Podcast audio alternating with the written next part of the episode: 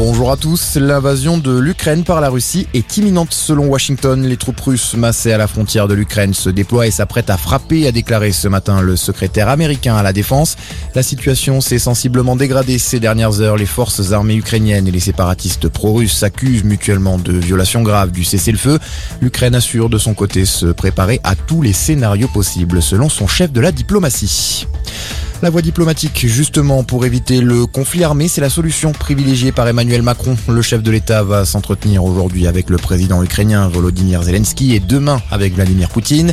Le risque grandit et il nous faut agir pour prévenir le moment où tout bascule, explique l'Elysée dans son communiqué. Un nouvel appel à témoins lancé avec de nouvelles photos pour retrouver le policier soupçonné d'avoir tué sa femme. À Paris, c'était début janvier. La victime a été étranglée à son domicile. Le suspect de 29 ans est toujours activement recherché. Il est susceptible de se déplacer sur l'ensemble du territoire national selon la police. Jean-Luc Brunel s'est pendu en prison. L'ex-agent de mannequin impliqué notamment dans l'affaire Epstein a été retrouvé mort la nuit dernière dans sa cellule de la prison de la santé.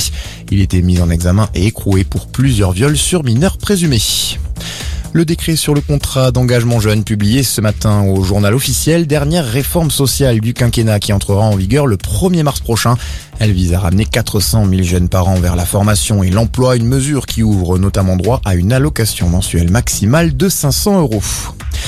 La Réunion, de nouveau placée en alerte orange cyclonique. Deux semaines après Batsirai qui a causé de nombreux dégâts, l'île va être touchée par Mnati dimanche soir.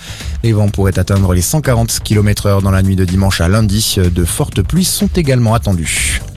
Et puis 130 km de bouchons à la mi-journée, journée classée rouge dans le sens des départs et des arrivées en Auvergne-Rhône-Alpes.